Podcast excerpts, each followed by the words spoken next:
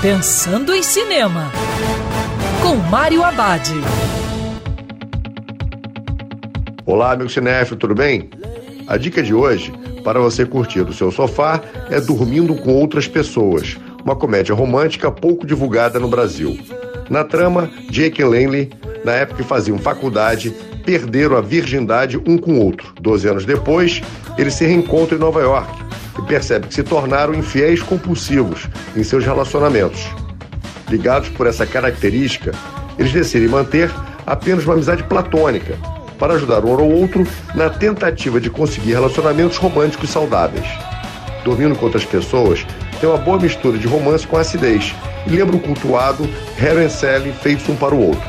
Além divertido, dormindo com outras pessoas dá uns bons conselhos para quem está pensando em embarcar no namoro. E lembrando, em tempos coronavírus, prepare a pipoca que o cinema agora é no sofá de casa. Quer ouvir essa coluna novamente? É só procurar nas plataformas de streaming de áudio. Conheça mais dos podcasts da Band News FM Rio.